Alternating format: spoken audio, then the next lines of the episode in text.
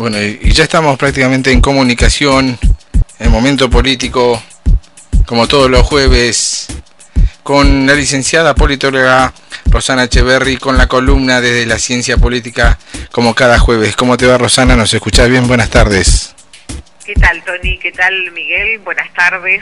¿Cómo les va a todos? ¿Y qué tal también al operador? No, sé quién es. Y el operador es Tony, Tony, Tony, Gallardo, es el operador. Ah, Tony Gallardo. Bueno, doble saludo para Tony Gallardo, entonces. está muy bien, está muy bien. Bueno, Rosana, este, como cada jueves, este, este, desde la ciencia política, un análisis que nos traes a la mesa de estudio. Sí, hoy tiene que ver un poco con eh, este trabajo o este movimiento, si se quiere, desde las redes a las calles, eh, a través de la pandemia, cómo se moviliza la, acción colectiva. Hoy vimos que hoy y estos días, en estas últimas semanas, las movilizaciones, las protestas, eh, un poco el cansancio de la cuarentena, que, que bueno, eh, también se mezcla con algunas otras cuestiones que tienen que ver con, con los intereses colectivos, ¿no?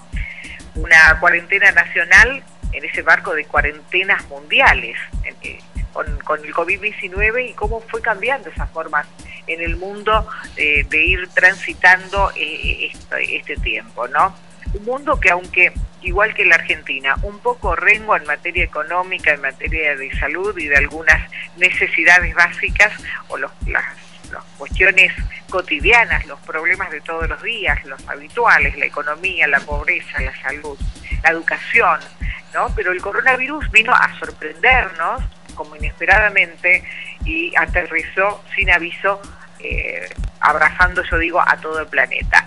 En ese marco, en la Argentina, como en el resto del mundo, se decretó la cuarentena. Ya llevamos eh, cerca, bueno, superando los 100 días, con características muy propias, muy especiales de cada región, algunos con una eh, fase 2, fase 3, fase 4, en la ciudad de Tandil fase 5, y después de tres meses de cuarentena la situación es muy distinta a las a la que atravesábamos en el, en el principio, por aquel 20 de marzo, cuando se decretaba la, el primer día de cuarentena, ¿no? el, primer tramo. ¿Qué sucedió en ese tiempo y qué cambió en el ánimo de la gente? Es un poco la columna de hoy, porque una situación eh, era la cuarentena total y estricta, la llegada de un nuevo virus totalmente desconocido, eh, mortal también hace tres meses y otra muy distinta es transcurrido ese periodo. ¿Por qué? Porque se dan factores que eh, movilizan de alguna manera eh, esta, este reclamo colectivo, ¿no? El cansancio del encierro eh, se suma a las prohibiciones. para algunos, los argentinos, vamos a convenir que en especial en torno a cumplir las reglas no somos los primeros en el mundo así que las prohibiciones algunos los tienen un poco eh, incómodos, se suma la falta de sostén económico o un virus que avanza de manera invisible, que no es como otras enfermedades que uno puede eh, quizás eh, prevenirla de una manera más concreta, hay mucha incertidumbre, incertidumbre de qué es lo que va a pasar. Y, y bueno, aparece el coronavirus en lugares donde no había, en la propia provincia. Ayer, bueno, tuvimos un caso en Madrid, en la provincia de Formosa, eh, finalmente después, bueno, sucedió como en, la, como en Chubut, ¿no? Era un caso formoseño y finalmente no era formoseño, se aclaró eh, ahora. La caída de las ventas, el aumento de las deudas, porque los alquileres de locales y viviendas hay que seguir pagándolos el desvío de ese rumbo del poco dinero que la gente tiene en sus manos y que antes iba este, a, diferentes eh, objetivos, ahora se gasta en comestible, en elementos de higiene, eh, se guarda, se ahorra. Eh, el COVID-19 en los barrios populares, la falta de recreación, esto último estuvo muy bien visto por autoridades nacionales y también provinciales cuando bueno, se activaron protocolos especiales para flexibilizar un poco y descomprimir socialmente el descontento, que es lo que también moviliza a las masas. Otra cosa, los hábitos. Esta incorporación del barbijo y el alcohol en gel no es solamente me pongo un barbijo. Eh, hay mm, protocolos repetidos que, se van sumando y genera cierta tensión no usar barbijo y colocarse alcohol, por supuesto que no, porque son medidas de prevención, pero sí ha faltado ese proceso de incorporación. Recordemos que los hábitos se van incorporando y hay un tiempo y hay un proceso para que esa incorporación se haga totalmente efectiva. Eh, un, hábito para que eh, ese raigambre en, la sociedad, no por decreto, eh, uno va a este, en este caso sí, pero no, no es habitual que esto suceda. Así que es un hábito que de la noche a la mañana tuvo que incorporarse. Irrumpe en escena nuevamente, como en tantas otras ocasiones, las redes sociales, que cumplen esa función que, es determinante a la hora de reunir voluntades ¿no? y de incentivar esta acción colectiva. Eh, hoy jueves hubo movilizaciones en gran parte del país, eh, desde las redes sociales se movilizó esto, se debatió primero, hubo un proceso y bueno, hay médicos que trabajan en, el frente de batalla del COVID-19 que están totalmente expuestos, que son trabajadores esenciales en, en medio de la pandemia y que están reclamando hoy en las calles mejores salarios y condiciones de trabajo. Los trabajadores no contemplados como esenciales, ya digamos, este, eh, ya no los médicos que son los esenciales, los periodistas y, bueno, un cúmulo de tareas y de actividades, sino aquellos que están ligados, por ejemplo, al área recreativa, a la distracción cultural, que reclaman abrir sus puertas. Se suman los barrios populares, el hambre. Hoy, la propuesta de hoy era hambre, eh, con hambre no hay cuarentena. Eh, ese fue el lema en todo el país. Con hambre no hay cuarentena. Y la movilización que hoy sale a las calles partió del debate primero en las redes sociales, ¿no? Un medio de comunicación donde no se necesitan permisos, está al alcance de todos, es un inmenso poder en manos de las masas y, y, sucede en la Argentina y sucede en todo el mundo. En Estados Unidos hoy se registraron las estadísticas registran 40 millones de personas afectadas eh, por desempleo. En Europa también habrá esas cifras que suman ceros y más ceros con millones y millones de desempleados. Y en la Argentina la emisión de billetes, porque no hay ningún respaldo, eh, tratando de sacar adelante y sacar de la galera mágica ayudas sociales, el IFE y todo lo que tiene que ver con tratar de paliar la situación de alguna manera. Eh, así que bueno, un poco esto tiene que ver este análisis en cómo, las redes sociales movilizan acciones colectivas en el marco de la pandemia y cómo van a seguir seguramente eh, siendo centro protagonista en medio del COVID-19 a la hora de visibilizar los reclamos, a la hora de hacerse sentir y a la hora también, y esto es eh, un poco lo más peligroso, a la hora de no respetar esas reglas, ese decreto y esa cuarentena cuando el lema es con hambre no hay cuarentena. Así que nos encaminamos al pico de la pandemia y creo que eh, las autoridades lo saben.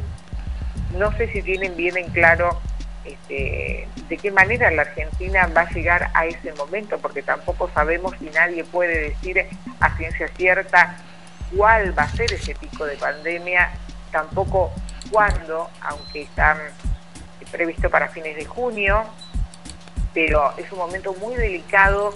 Eh, creo que hay que tener en cuenta muy en cuenta especialmente el reclamo social para que esto no se vaya de las manos y no termine este, bueno siendo digamos algo que no se pueda mm, eh, al que no se pueda dar respuesta ¿no?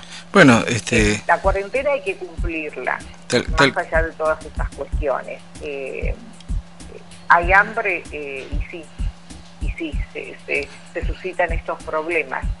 Como una posguerra, un post-coronavirus, un post-pandemia, pero mm, creo que la, cuarentena hay que cumplirla y los reglamentos hay que seguirlos porque, bueno, por algo eh, se analizan estas cuestiones. Pero bueno, estamos entre la espada y la pared también, frente a la cuarentena y frente eh, al hambre y estas cuestiones sociales. Ahora estamos en comunicación por teléfono con Alberto Brenzán, quien es contador público, magíster en gestiones empresarial eh, y doctorado en finanzas de la UBA, actuación profesional en diversas ramas de la industria, petróleo, salud y diversa. Con él hablaremos de la situación actual entre el gobierno de Alberto Fernández y la empresa eh, Vicentín. Te saluda Tony Miguel este, del programa Momento Político. Buenas tardes, Alberto, ¿cómo te va? Hola, ¿qué tal? ¿Cómo andan? ¿Cómo les va? Muy bien, muy bien. ¿Vos cómo andás? Muy bien. Bueno, acá Aquí, esperando para charlar con ustedes.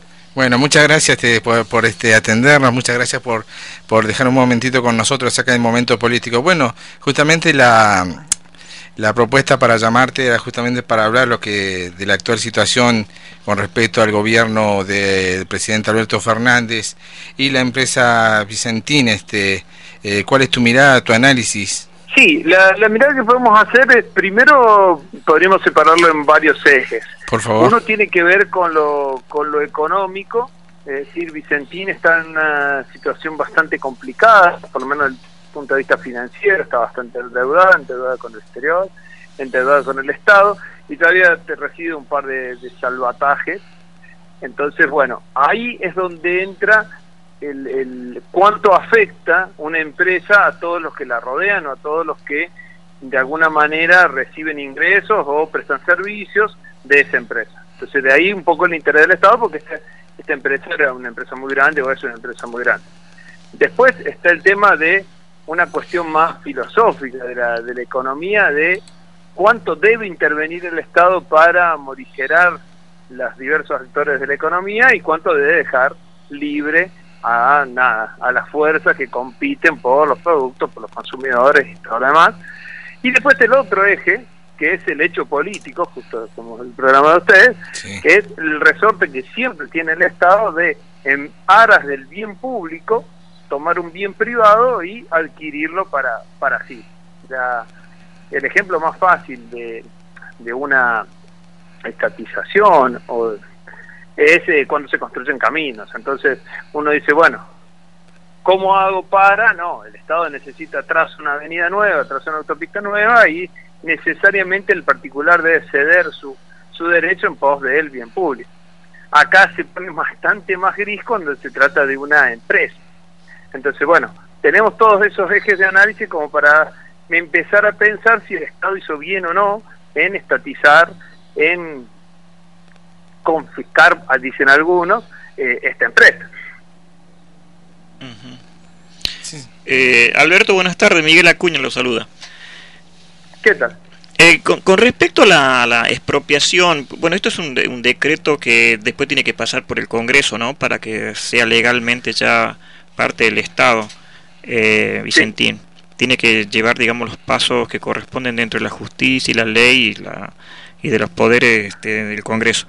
Ahora, esta, esta situación de, de, la expropiación, en el caso que se pueda llevar adelante por los pasos legales, puede llegar a tener el mismo resultado que pasó con IPF, por ejemplo, que hoy hoy tenemos, por ejemplo, este la expresión de la jueza Loreta Presca, de, Nueva York, es la, es la, jueza que, que, sustituye, digamos, al, juez Griesa, que estuvo a favor de los fondos buitre, no sé si se recuerda.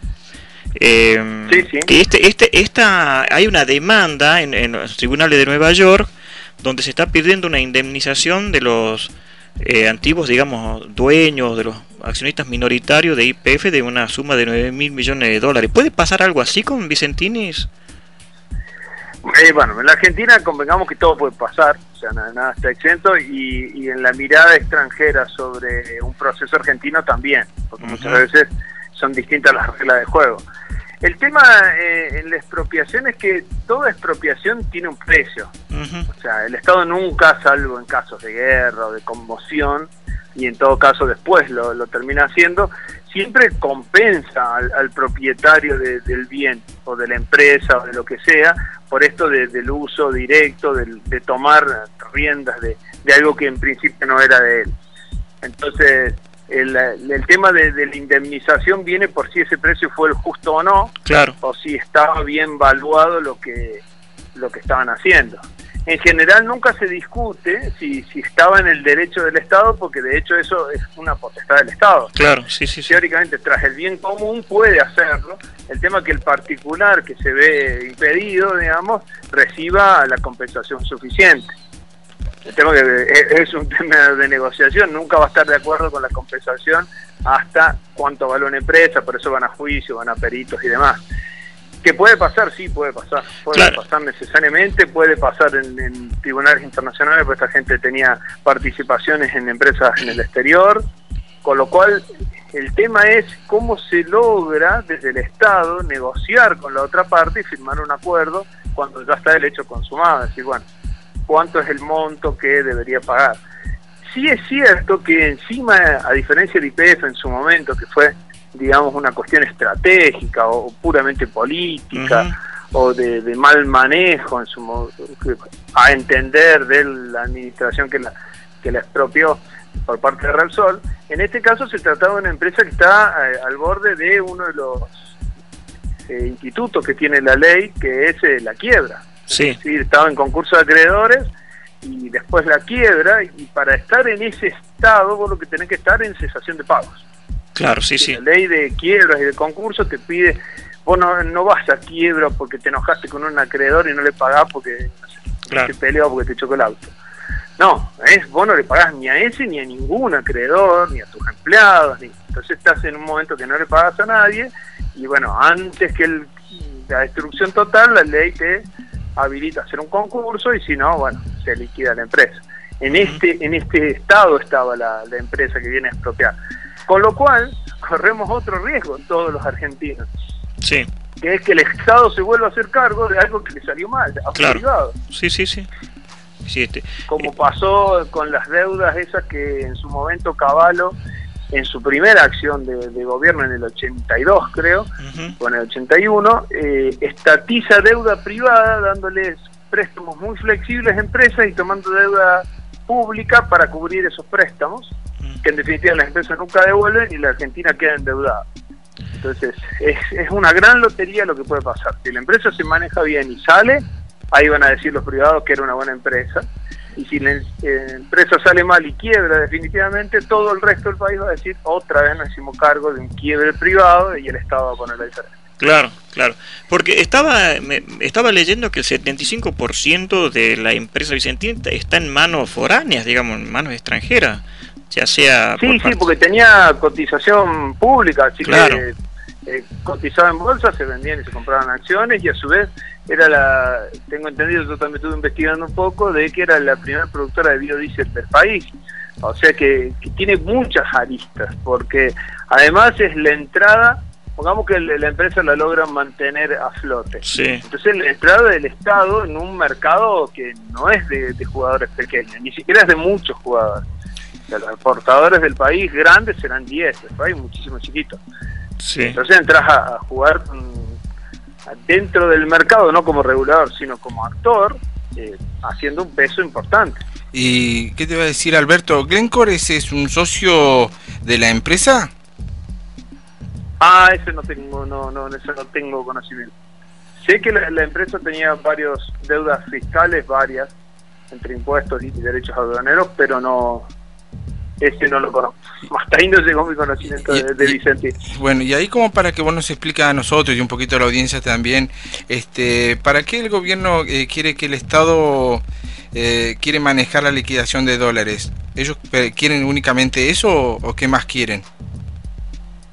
Respecto no de Vicentín, sino de todo el sistema de liquidación agropecuaria. Sí. el problema de la Argentina es que tiene varios dólares por la principal causa que pasa en, los libros de economía, desde el primer libro más básico de todos, que es prohibir la transacción de un bien. Cuando vos prohibís la transacción de un bien, inmediatamente creas el mercado negro. ¿Sí? El mercado paralelo, el mercado al margen de la normativa. Entonces, eso le crea diferentes maneras en donde las reservas van cayendo, por el contado con liqui, por el dólar bolsa, por todas las versiones que conseguimos. Y una de las maneras también es en el mercado agropecuario. ¿Por qué? Porque en vez en este caso, en vez de liquidar las, las exportaciones, los agropecuarios están esperando liquidar esas exportaciones y no dejar entrar los dólares esperando la devaluación que sobrevendrá según algunas, algunos cálculos que hacen varios. Entonces, el Estado está tratando de cuidar sus reservas, por supuesto, cuidando el síntoma y no cuidando la causa, que es bueno, el, desequilibrio que tenemos en la economía. Claro. Este, y algo, por ejemplo, este, de su visión de profesional, este, alguna alguna visión positiva, por ejemplo, con esta actitud del gobierno. ¿Qué, qué nos podría decir para lo, algo algo algo de esperanza, eh, Alberto? algo de esperanza. Hay varias, hay varias visiones positivas, más, más, allá de solo lo que del gobierno. Primero que históricamente y, lo charlaron varios economistas al principio de la, de la pandemia, después de todas las grandes pandemias o, enfermedades o crisis, el crecimiento del mundo y de nuestro propio país siempre ha sido rápido, digamos, claro. súper rápido, pero después vino un, sobrevino un crecimiento, como después de las guerras y todo, es decir, es como que uno llega al, final del, bajón y necesariamente solo queda subir. Entonces, esperamos que la, que la economía repunte por una cuestión de, inercia del, golpe del bajón que llegó. O sea, necesariamente va a mejorar y otra que se abren muchos nuevos mercados, por decir así, o muchas nuevas oportunidades con todo lo digital que se tuvo que probar a pesar de la resistencia. O sea, había mucha gente, muchos consumidores, muchas empresas muy negados a lo digital, que por ahí en otro lugar del mundo lo han usado o no. Claro. Y esta vez lo tuvieron que probar. Y hay cosas que funcionaron mejor digital que persona a persona. No creo que esas personas, cuando esto se levante las restricciones, vuelvan a, al, al mercado tradicional cuando les dio resultado lo virtual. Claro, sí, sí. Bueno, este, se entiende como que los nuevos dueños eh, sean IPF Agro, pero como empresa aparte de, de, una IPF petrolera. ¿Esto puede traer una situación de, de carácter de problemático sindical entre trabajadores? No, no creo, por, o sea, uno lo está haciendo muy un análisis muy desde afuera. ¿sí? Eh, IPF ha sido la, la, la, empresa comodín del Estado argentino hace muchísimos años. Eh, este, en los últimos años hemos visto nacer a IPF Luz, que también es de, uno puede decir, bueno, pero está relacionada a la energía. Siempre ha sido la, la empresa comodín del Estado para meterse en diferentes lugares y es la empresa digamos que siempre ha tenido la capacidad administrativa y de, gestión para llevar a cabo diversas tareas, con lo cual no creo que, lo hagan y, si vamos en términos políticos es un gobierno que siempre va a ser afín a los sindicatos, con lo cual esto debe estar acordado claro, por detrás antes de, ir al conflicto. Sí, sí, sí. Lo ha aclarado bien Alberto Fernández, el presidente, con respecto a eso. Eh, cada uno va a, representar su, su gremio como corresponde no va a haber eh, mezcla de nada.